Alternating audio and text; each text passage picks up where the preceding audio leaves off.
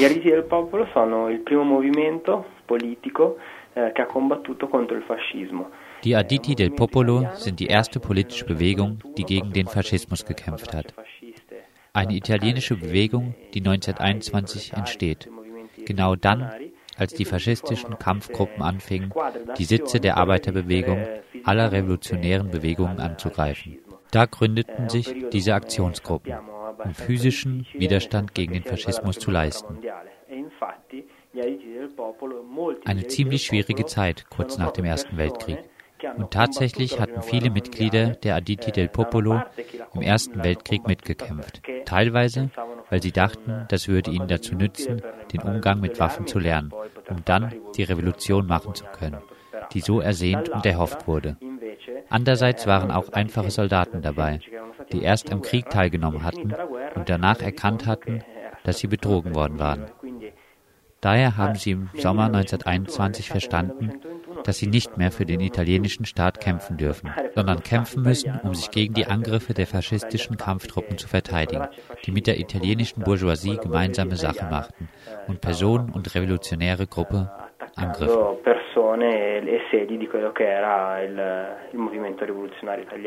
Wie waren die Arditi del Popolo organisiert und wie waren sie in Italien verbreitet? Gli Arditi del Popolo sono un'esperienza particolarmente interessante anche per proprio questo loro metodo di organizzazione. Die Arditi del Popolo sind ein interessantes Phänomen, gerade auch im Hinblick auf ihre Organisationsmethode. 1921 gab es ja kein Internet, kaum Telefon, kein Fernsehen, auch eine Zeitung zu drucken war schwerer als heute.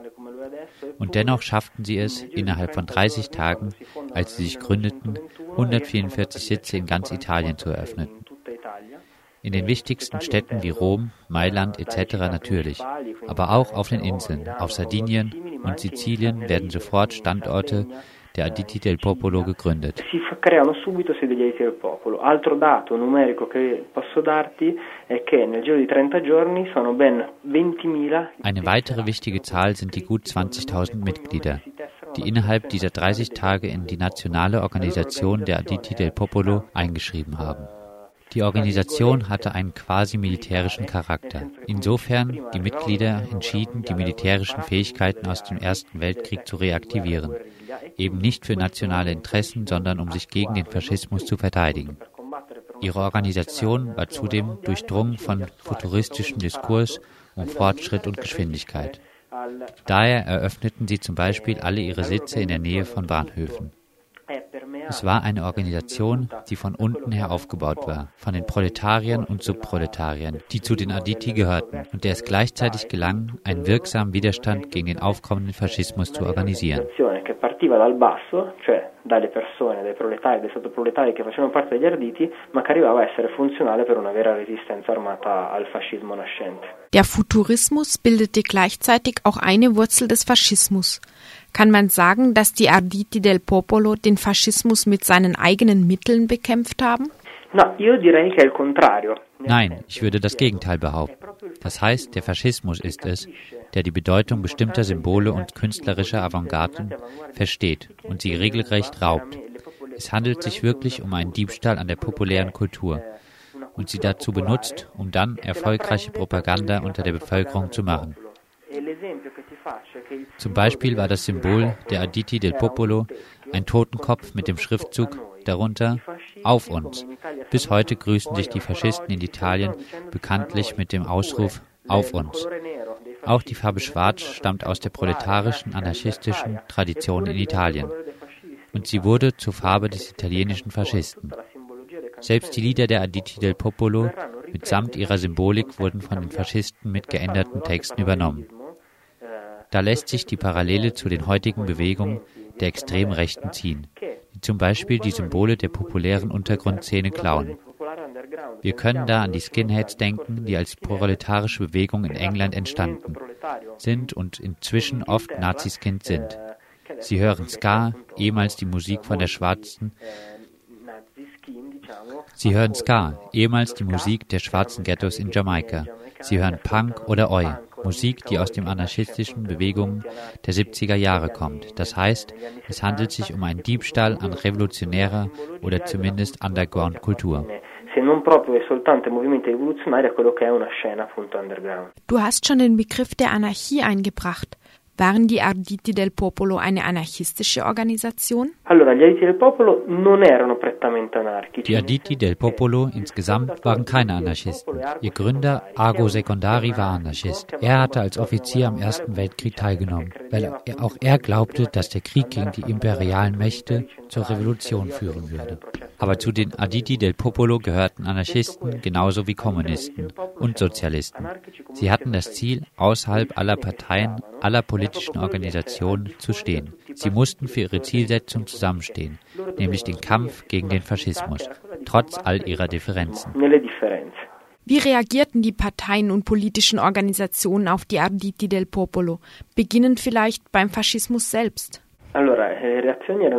Die Reaktionen waren sehr stark.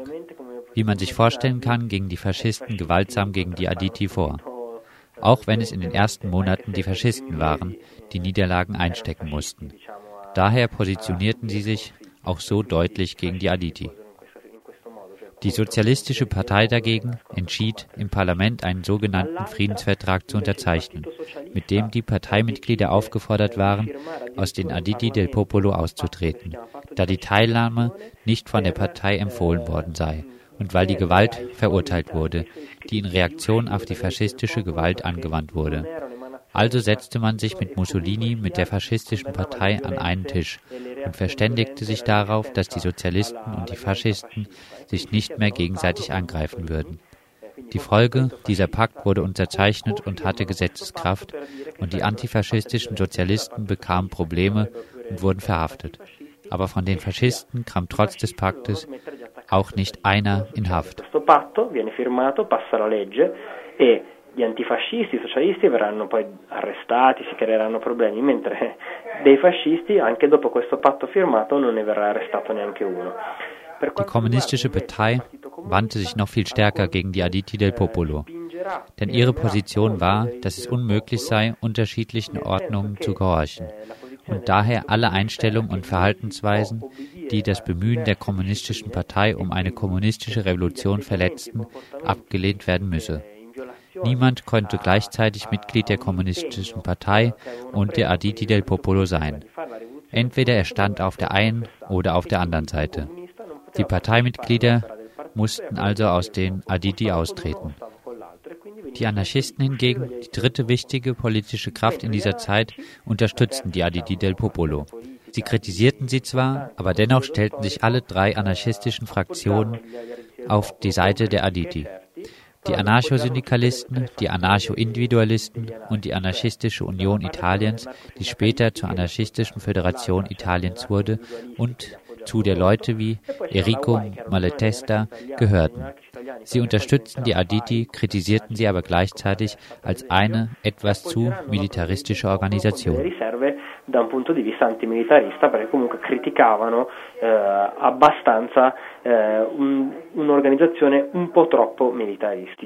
Um zu den Sozialisten und Kommunisten zurückzukehren, finden sich in der Geschichte Hinweise, dass es auch anders hätte kommen können, dass sich die beiden Parteien mit den Anarchisten und den Arditi del Popolo zu einem antifaschistischen Widerstand hätten einigen können? Ja, natürlich.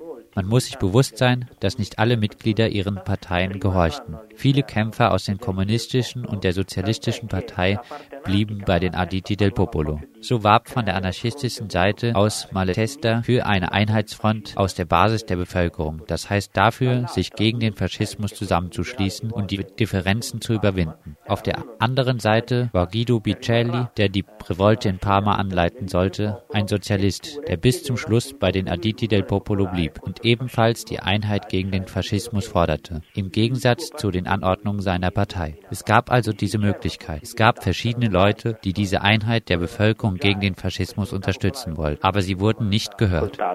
Sie wurden nicht gehört. Kann man sagen, dass die verpasste Einheit der antifaschistischen Kräfte die Niederlage der Arditi del Popolo und den Sieg des Faschismus in Italien verursacht hat? Meiner Meinung nach auf jeden Fall. Mit einer kommunistisch, anarchistisch, sozialistischen oder generell revolutionären Einheitsfront hätten wir uns wahrscheinlich 20 Jahre Faschismus erspart. Dafür spricht auch, dass die Faschisten am Tage ihres Marsches auf Rom schlecht bewaffnet und nur wenige tausend Menschen waren, während die Aditi del Popolo schon in den ersten 30 Tagen ihres Bestehens 20.000 Mitglieder hatten. Das wäre also eine großartige Gelegenheit gewesen, dem Faschismus sofort entgegenzutreten. Könntest du das Ende der Arditi del Popolo kurz beschreiben? La fine non arriva con un giorno soltanto, la fine è una fine che arriva con una repressione. Das Ende kam nicht mit einem Tag, es kam durch die Repression von allen Seiten. Das ist auch einer der Gründe, die mich dazu veranlasst haben, das Buch über die Aditi zu schreiben.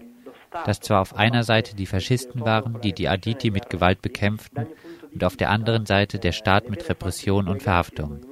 Aus meiner Sicht waren die Hauptkräfte, die zur Auflösung der Aditi del Popolo führten, die kommunistische und die sozialistische Partei, die mit ihren Maßnahmen und im Falle der Sozialisten mit ihren Gesetzen die Aditi del Popolo absterben ließen. Den Todesstoß gaben dieser proletarischen Bewegung, die in Italien mit großer Stärke erwacht war, meiner Ansicht nach der Staat, das Kapital, die faschistische Reaktion aber auch die interne Repression durch die Kommunisten und Sozialisten.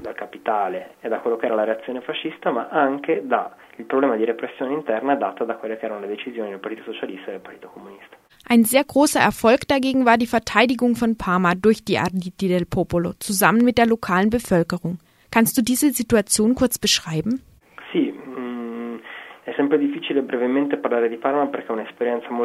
Ja, wobei es schwierig ist, kurz von Parma zu sprechen. Das war eine sehr schöne Erfahrung. Ich denke, das Beste, was die Aditi del Popolo erreicht haben. In Parma gelang es, dank Persönlichkeiten wie Guido Picelli und dem Anarchisten Thierry, die Streitigkeiten zwischen den Genossen nicht wachsen zu lassen. Und es gab dort diese Einheit der Bevölkerung.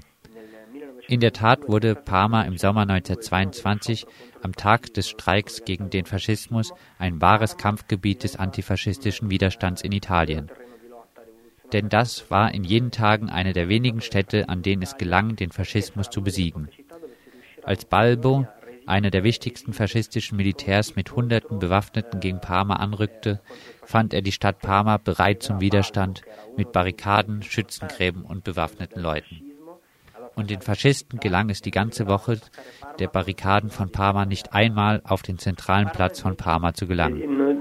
Si farà trovare pronta con barricate, trincee e persone in armi a resistere a questo attacco fascista e i fascisti per tutta la settimana delle barricate di Parma non riusciranno a entrare neanche nella piazza principale della città. In dieser Zeit herrschte in Parma eine Situation des allgemeinen Aufstands. Von der Kirche bis zu den Plätzen war alles besetzt alles selbst verwaltet. Ein anderer wichtiger Aspekt ist, dass alle an diesem Aufstand teilnahmen. Es war nicht nur der Aufstand der Aditi del Popolo und der Anarchisten. Es war der Aufstand der gesamten Bürgerschaft, Frauen und Männer, Mädchen und Jungen, Kinder, alle beteiligten sich gegen den Faschismus, bewaffnet. Daher sind diese Tage von Parma grundlegend für das Verständnis der verhinderten Geschichte des militanten Antifaschismus in Italien.